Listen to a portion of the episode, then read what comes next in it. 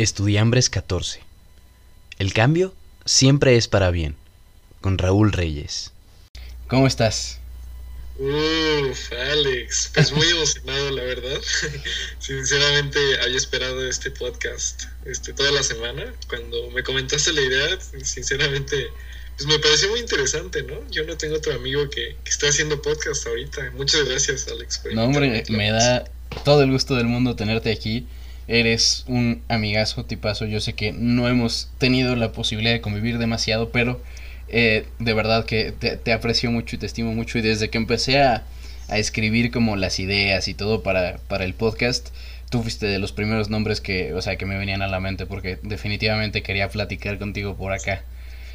Wow, Alex, qué amable, ¿eh? de verdad, muchísimas gracias. Al contrario, al contrario. Muchísimas gracias. Platícame, oye, ¿Cómo te ha ido en la pandemia? ¿Cómo has estado, bro? Wow, pues gracias a Dios muy bien. O sea, sinceramente, eh, gracias a Dios no tengo la necesidad de, estar saliendo a, trabajar. Afortunadamente puedo trabajar de mi casa, puedo estudiar desde mi casa. Y pues he estado tranqui. Eh, incluso hasta me dio COVID, amigo, ¿te, acuerdas? Sí, sí, sí, me acuerdo que me este, platicaste, ¿no? con tu hermano. Sí, de hecho sí. Y afortunadamente, de verdad, qué, qué genial que no pasó nada. Ni siquiera se contagió mi mamá, que aquí vivimos los tres. Todo salió bien. Y pues la escuela va bastante bien. O sea, ya son las últimas materias. Ya estamos a punto de salir de la carrera. Este, nos vamos a atrasar un poquito por otras cosas. es que la tesis, bro, la tesis es, es un problema. Claro. este, y el trabajo, pues bien, está divertido. Eh, he estado emprendiendo nuevas ideas en la empresa. Eso me encanta. O sea, siempre es como mi pasión el emprendimiento. ¿Y dónde estás trabajando ahorita, bro?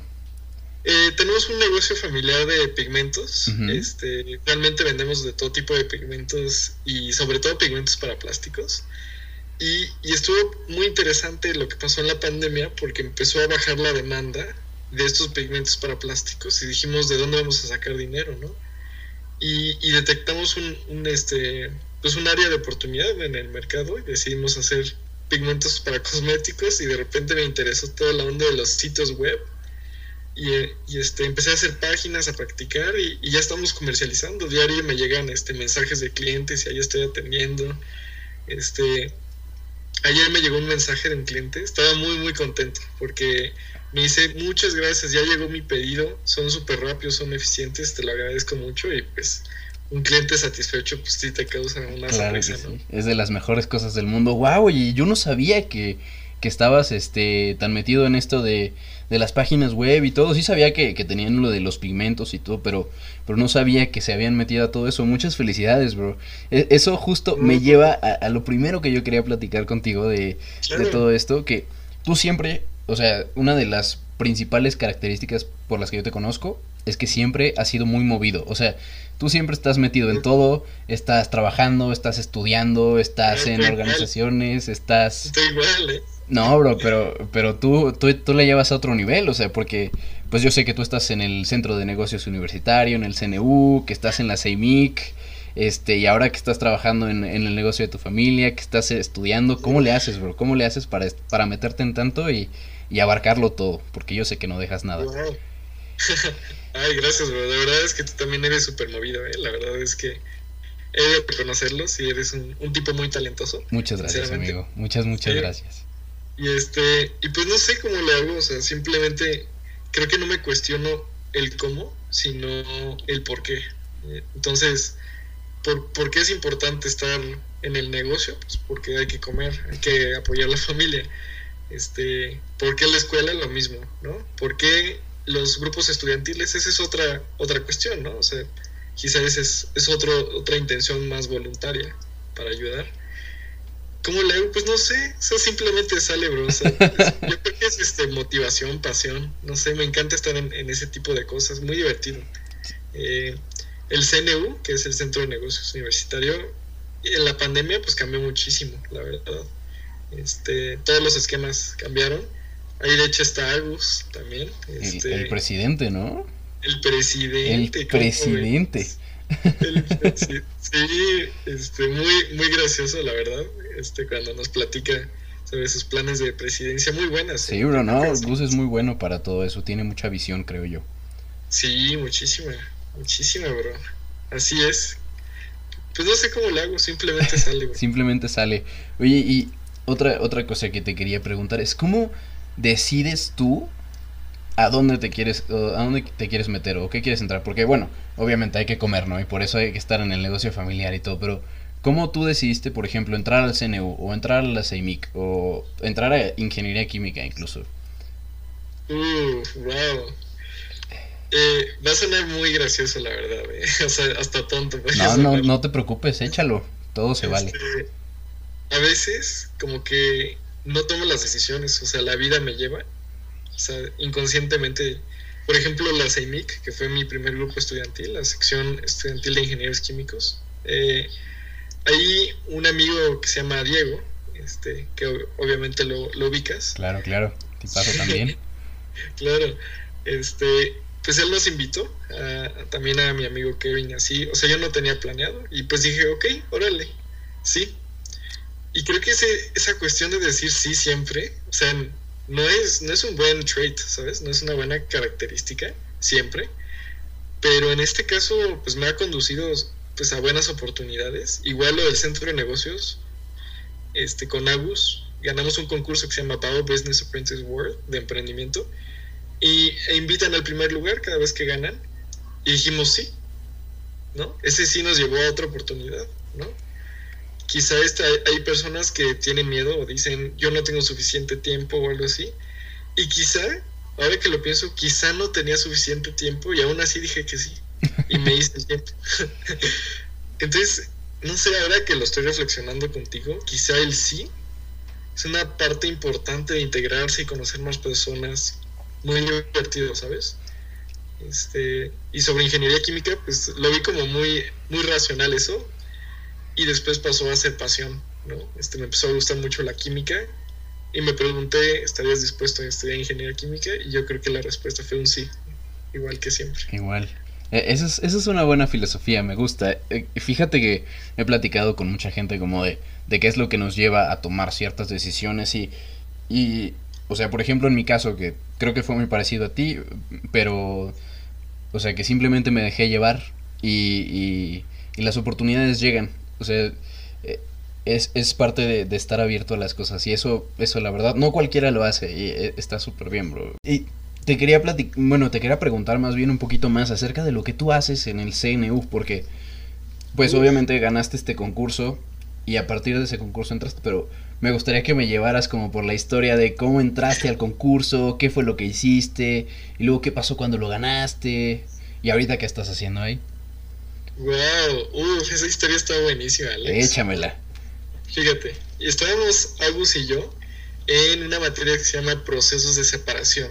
Este, es una materia, de, creo que de séptimo semestre, si no me equivoco. Eh, estábamos con un profe muy bueno que se llama Charlie.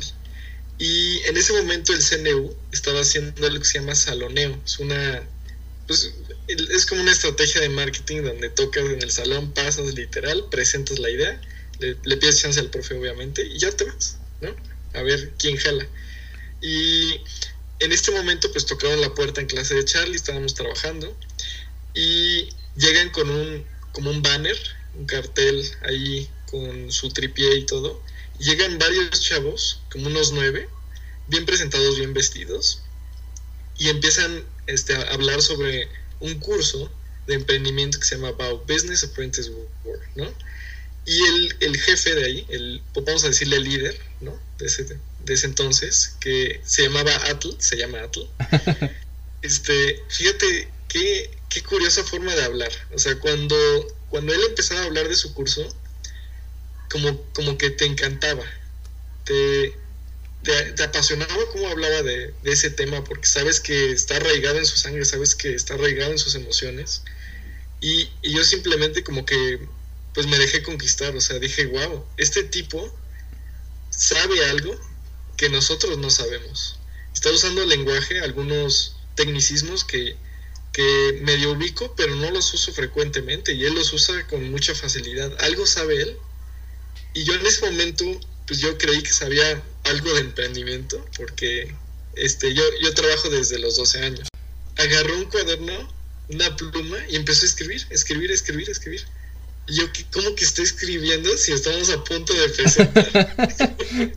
yo no entendía, no me cabía en la cabeza, ¿no? Y resulta que estaba escribiendo un opening speech, como, como algo para motivar a todos en el auditorio y cautivar a los jueces, ¿no? Claro. Y no inventes, o sea, lo que escribió, padrísimo, fue como una historia personal, así, se identificó con el problema como estudiante de la universidad, que necesitaba algo de comer a domicilio porque fuera barato, porque todo está bien caro en rápido, o sea, fue una historia perfectamente armada para que todos sintiéramos simpatía claro. al escuchar nuestra presentación.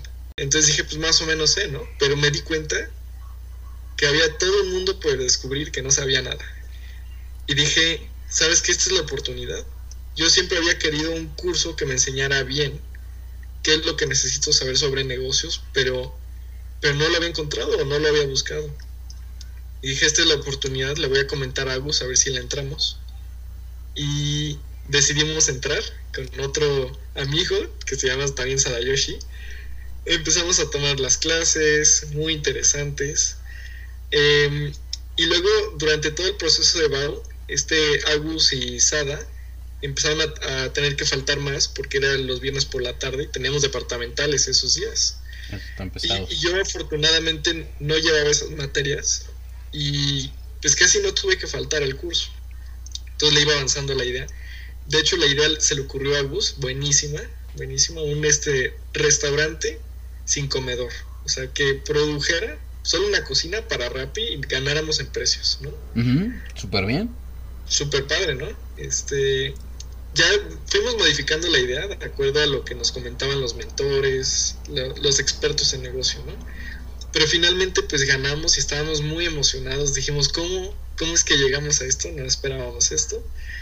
Eh, yo creo que también ganamos porque los chavos se saturan de tarea y nosotros supimos administrarnos. Este, eh, Pero, híjole, yo no sé, porque cuando ganas un concurso, ah, sea por lo que sea, algo, o sea, eh, creo que el mérito no deberías como de, de, dirigirlo. Ah, bueno, pues otra gente estaba saturada y así tú fuiste el que se organizó y ustedes fueron los que lograron organizarse y sacar el proyecto y todo, Entonces, definitivamente yo creo que se debe a su esfuerzo y no, y no a lo que otras personas hicieron. Gracias, gracias Alex, qué, qué, amable. Y este, y de hecho ahorita me acordé de eso, de, de se organizaron bien. Me acordé que, ¿te acuerdas de nuestro amigo Brayton, no? Claro, claro, tipazo. Ajá este, contratamos a Brayton para que hiciera el estudio de mercado. ¡Wow! Este, sí, porque no teníamos tiempo, entonces lo subcontratamos. Y eso nos ayuda mucho también. Claro. Este, pues a ganar puntos a favor de los jueces, ¿no? Lógico, claro, está buenísimo, porque aparte, pues sí, habla, habla muy bien de ti, que, que sepas cuándo, o sea, una cosa, una característica muy importante creo de la gente en general es que sepas cuándo el trabajo te está rebasando, ¿no? Y cuándo tienes que empezar a delegar y cuándo tienes que empezar a, pues, administrarte bien y, parte de, parte de su negocio fue eso, cuando contrataron a Brayton, pues justamente, justamente eso. Así es, es un buen, es un buen trait para un líder. Y, y entonces, pues ya estábamos presentando ahí. Y fíjate, esto es súper curioso, ¿eh? O sea, vimos pasar un equipo, pues muy preparado, la verdad. Es que temíamos un poco, o sea, quedar en segundo lugar. Y en ese momento estábamos en el auditorio de la Facultad de Ingeniería. Veo a Agus inclinando su cabeza hacia abajo y, se está agarrando el cabello, ¿no? Como estresado. Y yo dije, ¿qué pasó? ¿Estás bien? Este, tranquilo. Me dijo, espérame, espérame. Sí, ese es Gus. y yo, ok, pues necesito su espacio, ¿no? Está nervioso porque tienes que presentar frente pues, a un auditorio aunque no estuviera lleno, ¿no? y, y, después me di cuenta, no, no estaba nervioso, o a lo mejor sí poquito, pero lo que estaba haciendo era pensando. Y dije, wow, wow, no se lo ocurrió, ¿no? y yo, yo, pensando que estaba nervioso y todo. Muy no, y, te volteó la hoja. La verdad es que Gus es, es, una de las personas más inteligentes que conozco definitivamente y, y lo supo lo supo usar Y, y de nuevo, es otra de las características de la gente, de la gente chida, de los líderes, que saben improvisar. O sea, y cuando es necesario improvisar y, y, y, pues sacarte cosas de la manga casi casi, así funciona. Así funciona. Así es, y por fin ya estamos en el stage, ya estamos frente a todos. Yo había dormido como dos horas porque es, en esa época de, exámenes, de proyectos, así, saturadísimo, me había desvelado haciendo el proyecto más pesado de mi vida. Imagínate tener que presentar, no, pues Terrible. sí, o sea, yo creo que estaba temblando de, de tantos, tanto estrés que tenía de tantos proyectos. Ya el concurso como que ya me daba igual. Dije, lo ¿Ya de plano? Wow. es que sí, es que sí, a veces la carga de trabajo es horrible. Claro, claro. Y, y salió súper bien. Este, nos sentamos, eh, pasaron todos los equipos y después se declaró el primer lugar y casualmente fuimos nosotros. casualmente. Nos dieron un, super cheque, un cheque gigante. Ah, de esos como de, sí, como de político, ¿no? Que salen con los, con los cuadradotes. Justamente, justamente, hasta los inversión, los jueces nos dieron una pequeña inversión extra para sacar el proyecto que, que ya nunca hicimos. ups. ups, esa es otra historia. Y, y ya terminando todo eso, hasta nos empezaron a entrevistar así para las redes sociales con una cámara profesional. O sea, se sentía guau. Wow, claro. Yo, como que yo estoy viviendo esto, ¿no? Eso, eso es como para otra gente. Se, se siente irreal, bro. Se siente irreal, claro. Claro, y este, y ya nos invitaron al cubículo del centro de negocios, nos platicaron, nos invitaron. dije, aquí comienza toda una aventura. Y, y nos dijeron, mira, los queremos invitar al centro eh, si ustedes quieren pensar esta decisión, tómense su tiempo. Y yo, sí, sí, ni siquiera lo pensé. Y este, algo sí lo pensó. Este dijo, les confirmo mañana, les confirmo en dos días. Pero finalmente la respuesta fue sí. Empezamos a conocer todos estos personajes padrísimos. Atl, sobre todo, yo, yo lo admiro bastante. O sea, él fue como esa semilla que. Bueno, yo fui como la semilla y él lo regó. O sea, él, él sinceramente me, me metió mucho el gusto del emprendimiento y empecé a aprender muchísimo en CNU, muchísimo. Cómo armar BAU, entender los fundamentos de BAU, todo eso. Y hoy en día, ¿qué estoy haciendo? Eh, estoy, soy el director de mejora continua, este, padrísimo en, en, el centro de negocios. ¿Qué es mejora continua? Pues es el área que se encarga de mejorar las demás áreas, ¿no? Detectar áreas de oportunidad, medir las cosas, muy padre. Y son conceptos, curiosamente, que no aprendemos en la carrera. Eh, todo esto lo aprendí de libros, o sea, de hecho Agus estuvo conmigo en esa área y no sabíamos nada, nada. Este, o sea, como literal llegar en blanco y aprender de libros, sinceramente. Es como si te dicen, este, te contrato de cocinero y no sabes cocinar y empiezas a aprender. sí, pues a, veces así es necesario, ¿no? Me, me, ha pasado muchas veces que llegas a, a, una, a una zona de, o sea, de que empiezas a trabajar y órale, póngase a trabajar y tú, no hay tutorial, no, no, no hay nada. y, y, pues tienes que leer porque es, te, o sea, o funcionas o funcionas y no hay de otra. Claro, exactamente. Sí, bro. Y pues ahí estamos, así es. Padrísimo la experiencia.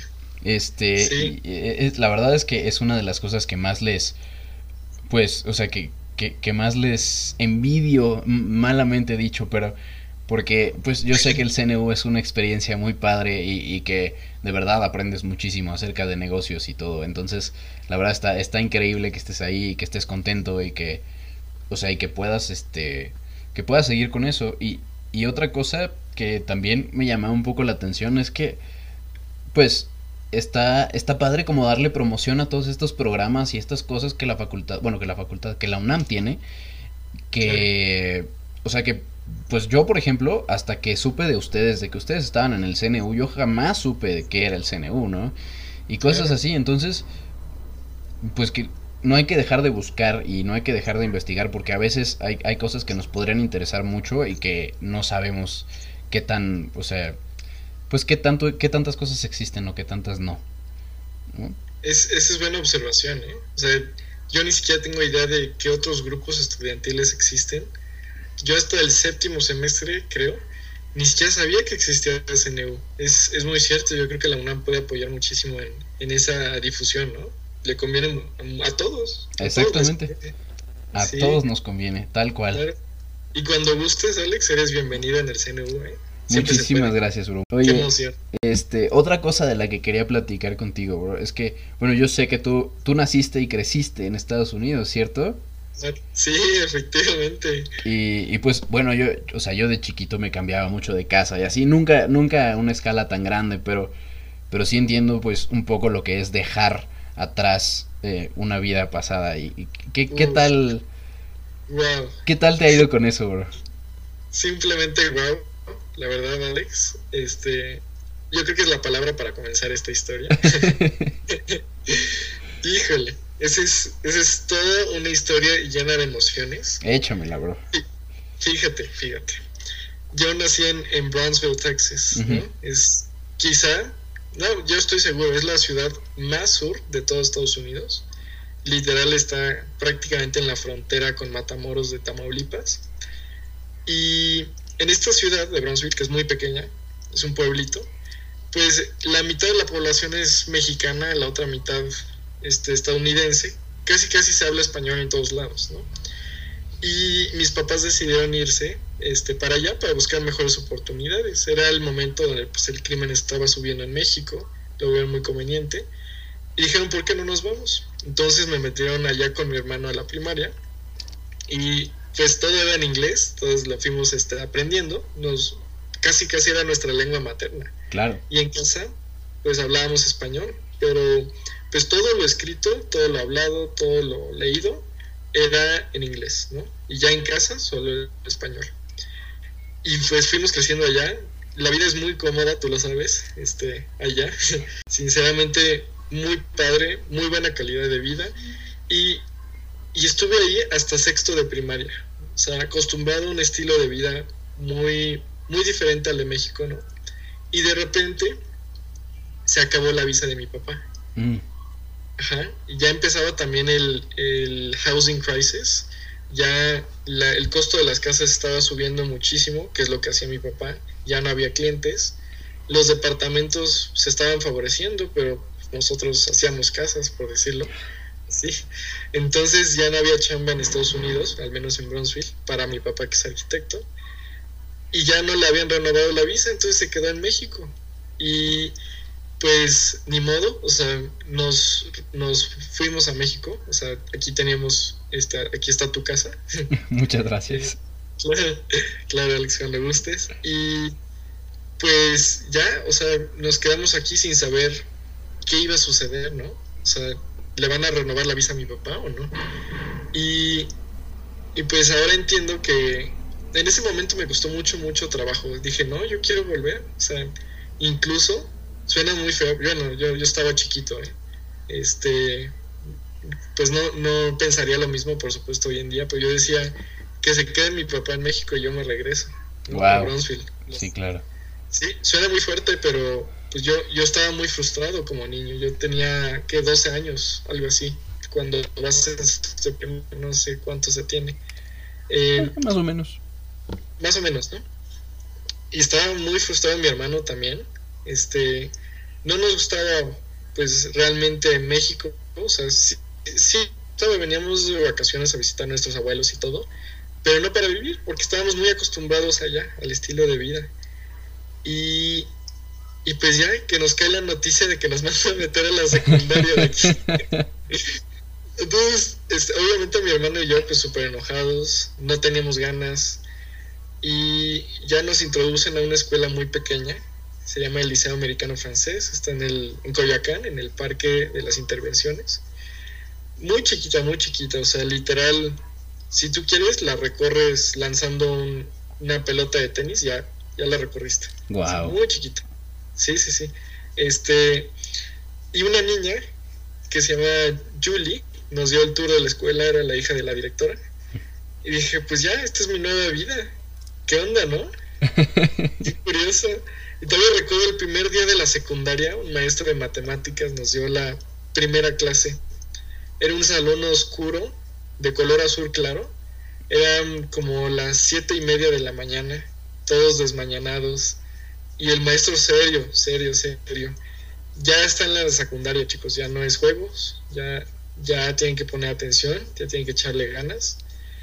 Y, y yo así en medio de personas desconocidas, yo la verdad estaba súper penoso, o sea, ni siquiera vienes de este país, ¿cómo vas a socializar? A lo mejor se socializa diferente, yo de por sí era tímido, era penoso. Y, y ya después, pues el ambiente fue cambiando, fui conociendo más personas, pero algo que me costó mucho, mucho, mucho trabajo era aprender español. Yo, yo este, hablaba español en casa, pero no sabía leerlo, no sabía escribirlo. Me acuerdo que en, casa hasta mi mamá me dijo, vamos a practicar, y me enseñó un libro, ¿no? A ver, este, ¿cómo lees esto? Y, algo tan simple como y, la, conjunción y, yo la leía como ye. o sea, para mí no existía ese concepto de y. Claro. Sí, sí, sí. Y, y, cuando me di cuenta dije, me va a costar muchísimo trabajo en la escuela. Y gracias a Dios salió muy bien. aprendí rapidísimo. Ya cuando íbamos en segundo de secundaria, tenía incluso mejor ortografía que algunos de mis compañeros. Oye. No sé, como que se te pega por necesidad, ¿no? Por necesidad todo se aprende, por supuesto. exacto, exacto. Y este, y ya como que me cambié de secundaria, este, porque la directora este, quería cambiar la escuela a otro plantel y estaba mal ubicado el plantel en una zona peligrosa. Y, y terminé en otra secundaria, todo salió bien, ya dominaba bien el, el, español cada vez más. Luego entramos a la prepa, ya el español facilísimo y la universidad regalada. Pues aquí andamos. sí, sí, pero realmente la experiencia fue muy difícil, muy difícil. Y es que aparte, bueno, cuando, cuando te cambias de casa o cuando te cambias de estado, de ciudad y, y estás tan chiquito, pues como que todavía no aprendes a, a tener como esa, esa empatía por tus papás, ¿no? Porque pues obviamente el cambio también es difícil para ellos, pero pero lo hacen por necesidad, no porque no por quererte no por quererte molestar ni nada por el estilo. Entonces claro. está no sé, o sea, o sea, como yo me acuerdo mucho cuando sobre todo cuando me cambié de León para acá, yo tenía como 13 años, 14 por ahí. O sea, no me, yo me acuerdo que estaba enojadísimo con mis papás y me pasó lo mismo que a ti. Si yo me regreso allá y que, que ustedes se queden, o sea, como que como que dejas de tener empatía, ¿no? Y, y, es normal, o sea, es parte del proceso de crecer y, y de ver por qué, o sea, por qué sucedió y cómo, y cómo manejarlo y todo eso. Por supuesto, y yo creo que como tú también lo viviste, estarás muy de acuerdo que este tipo de situaciones forman mucho el carácter. Y pues realmente es, es algo que, que es, es, invaluable, ¿no? O sea, el poder soportar situaciones así te permite tener una resiliencia en la vida muy, muy buena, muy favorable. Este, o sea, yo te conozco y pues en la, en la medicina, híjole, te enfrentas con cosas súper, súper complicadas de estudiar y quizá no lo habías visto de esta manera, pero el hecho de que viviste y viviste ese cambio tan fuerte, te ha vuelto una persona resiliente. O sea, ya puedes aguantar estudiar una carrera tan pesada como medicina, ¿no? Y quizá alguien que no vivió un suceso de ese tipo, de ese estilo, no tiene esa resistencia. Wow. Mm, e, ese es un, es un buen pensamiento. Fíjate que no lo había observado de esa manera, pero, pero es una muy buena perspectiva y me gusta. Gracias, gracias por compartirla. sí, y, y, me llama la atención una frase que dijiste hace rato, todo es para bien, yo pienso lo mismo, todo es para bien quizá en un momento inmediato parece como algo malo, pero yo pienso que, bueno, yo, yo la verdad creo en Dios, este, si, si tú ves algo malo, tú no sabes si Dios junta algo bueno, algo malo y hace algo mejor, ¿no? Y para ti es algo malo y de inmediato a lo mejor hasta salió mejor, este, a largo plazo. En, en ese momento, híjole, ¿cómo, ¿cómo lo pensé tan mal? Y hoy estoy tan agradecido por ese cambio. Qué, qué diferente, ¿no? tiene que ver la madurez. Claro, 100%. Y, y también dicen por ahí que justo construyendo un poco como lo que decías de, de que lo, o sea, a veces vemos algo malo, pero en realidad es bueno que siempre e, esta frase en inglés que es hindsight is always 2020, ¿no? Que, que siempre cuando ves en retrospectiva, pues tu vista siempre es perfecta porque sabes exactamente qué era lo que estaba pasando y qué es lo que pudo haber salido mejor o peor. Y, y eso es lo que nos permite estar agradecidos por lo que tenemos hoy. Claro, eso está claro. A, mí me encanta una, una historia, si me permites. Échamela, este, por favor. Eh, es más como una historia fantástica, ¿no? no importa, no, importa. Para eso estamos aquí. Entonces, hay este, hay un señor, ¿no? Tiene su vecino. Y el señor tenía su, su caballo, ¿no? Y un día, pues su caballo se escapó a la montaña, ¿no? Y el vecino dice, vecino, híjole, qué mala suerte que se escapó tu caballo, ¿no? Y él contesta, buena suerte, mala suerte, yo qué sé, ¿no? Y el día siguiente, el caballo que se había escapado en la montaña atrajo nuevos caballos y regresó con cinco nuevos caballos. Y, su vecino le dice, vecino, qué buena suerte. y él dice, buena suerte, mala suerte, yo qué sé, ¿no? Y el siguiente día, el hijo del señor se acerca a sus nuevos caballos, muy curioso, y que le dan una patada, una patada este, en la pierna, lo dejan cojo, ¿no? Vecino, qué mala suerte lo de tu hijo. Buena suerte, mala suerte, yo qué sé, ¿no?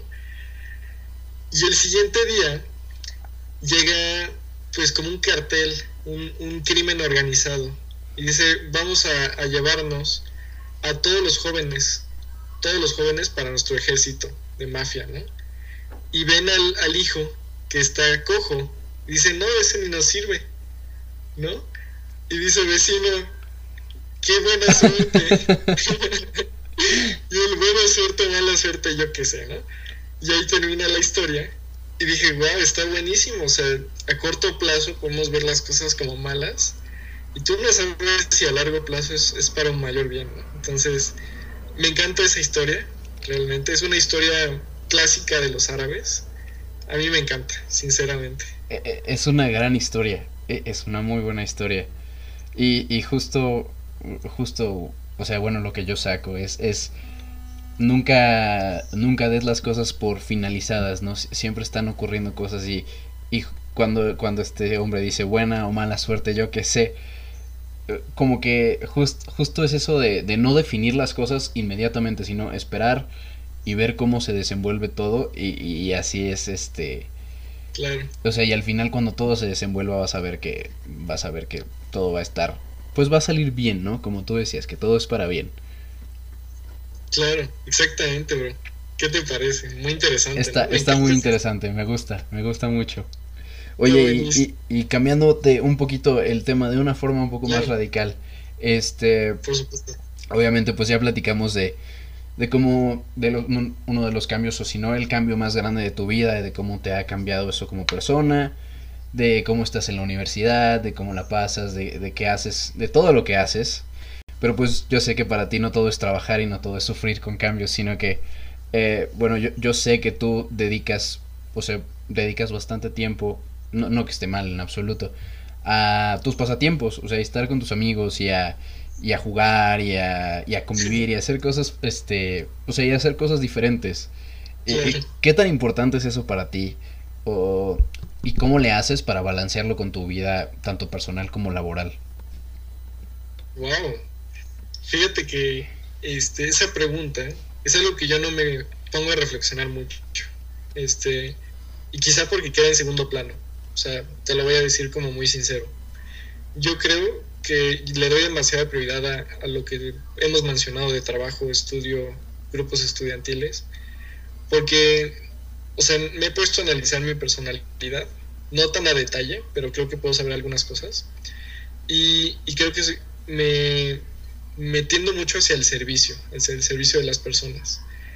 Entonces, o sea, una persona normal podría decir, pues yo tengo mi horario en el grupo estudiantil, yo tengo mi horario de la escuela, lo demás es mi tiempo, ¿no? Y yo generalmente no hago eso, o sea, todo el día es para esas actividades, para ayudar a personas, para servirlas. Este, y, y, no me molesta, o sea, no lo veo como trabajo, simplemente pues me gusta, ¿no? Este, claro, o sea, no soy un robot, tengo este, mis pasatiempos y, y a veces pues sí me saturo, ¿no? O sea, me tengo que relajar. Recientemente, gracias a la pandemia, empecé a leer mucho más, ¿no? Este, creo que es un buen hábito, sinceramente. Algo que me gusta mucho, que creo que está llena de lecciones de, de mucha sabiduría, es leer la Biblia. Y afortunadamente me he hecho el, hábito de leerla diario, diario. Y pues creo que es un buen pasatiempo, como que el hecho de meditar y reflexionar acerca de, de, todas estas lecciones te dejan un gran impacto en tu vida. A mí, a mí me ha cambiado mucho. Este, también me la paso con mi hermano jugando todo el tiempo, haciendo bromas y todo. Este, no sé, como que, como que lo que se me antoja hacer lo hago en ese momento. Generalmente se me antoja pues hacer lo, que he mencionado de servir a las personas, ¿no? ¿no? No veo muchas series en Netflix, la verdad. Este, me gustan las películas, pero generalmente no veo series. Y lo que, lo que a mí me encanta es convivir con amigos, como tú dijiste, pero no se han podido por la pandemia. Y una de las salidas a eso, de esas resoluciones, es justamente el olcito. el olcito, claro que sí. Justo.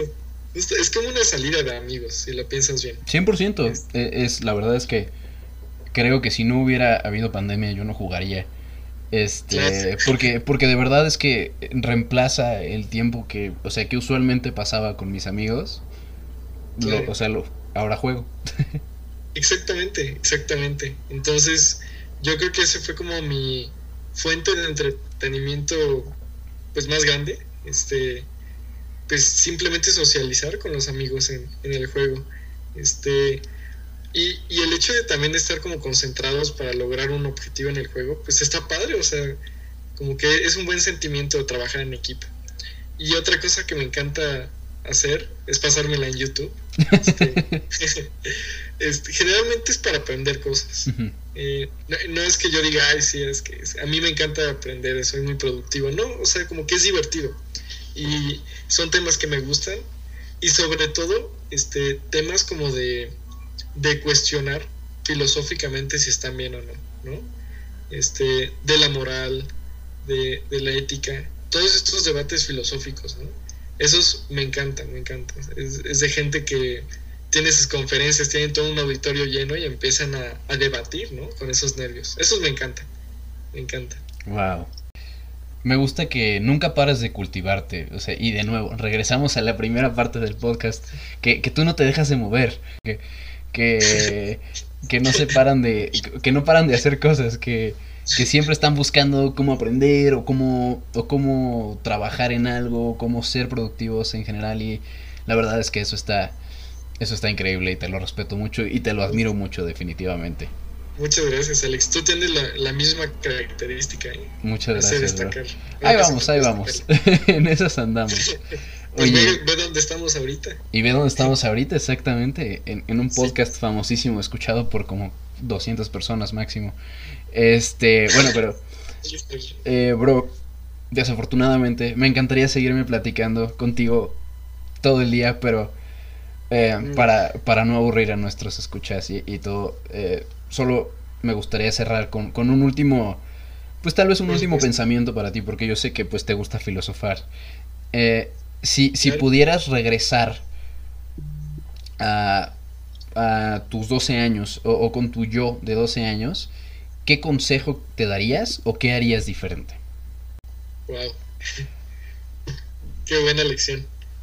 Creo que hubiera hecho algo muy interesante. No sé, no sé si sea lo más conveniente.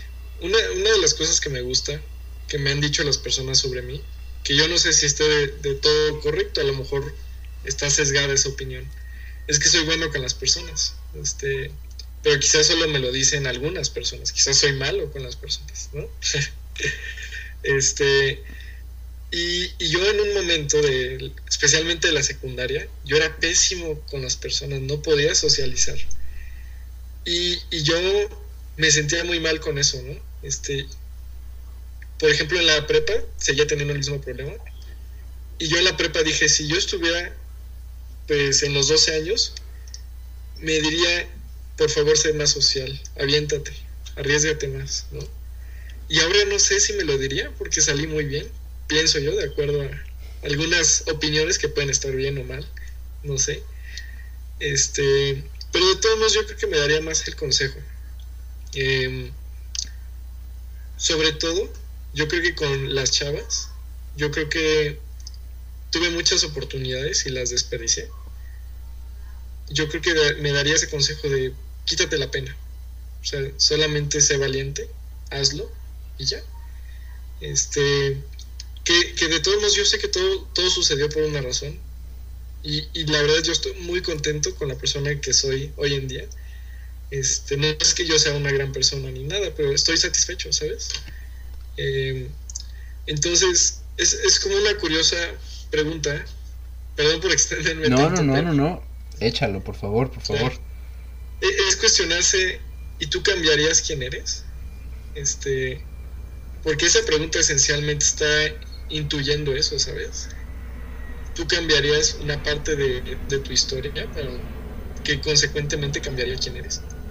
Y yo creo que para evitar tu pregunta, yo diría no, no me cambiaría en lo absoluto, ¿no? Es, es como girar la mesa para evitar la pregunta.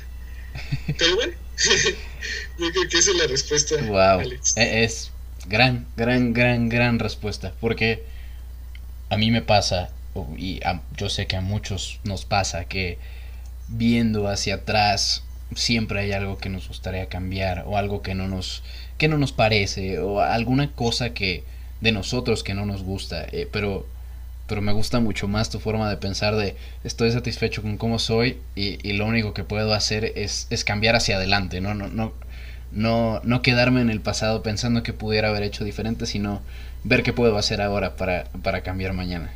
Excelente pensamiento, así es. Pensamiento de mejora continua. Pensamiento de mejora continua, claro que sí. Listo para el CNU.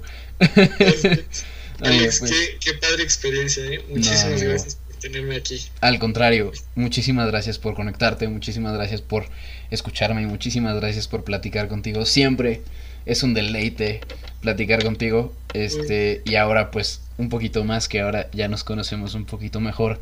Nada más antes de terminar, eh, ¿te gustaría que la gente te pudiera seguir en algún lado o para que pudieran seguir lo que haces en el CNU o te gustaría promocionar alguna cosa?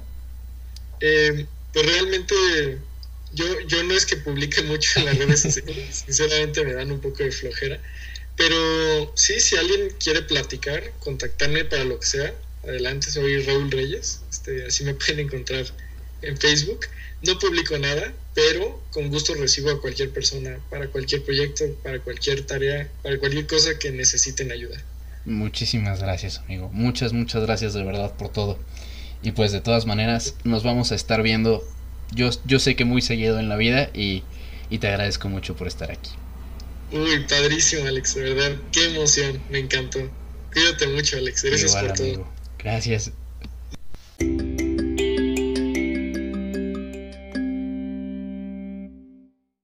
Pero bueno, ¿estás listo? Sí. A la de tres comenzamos a grabar, ¿sale? Una, dos y tres.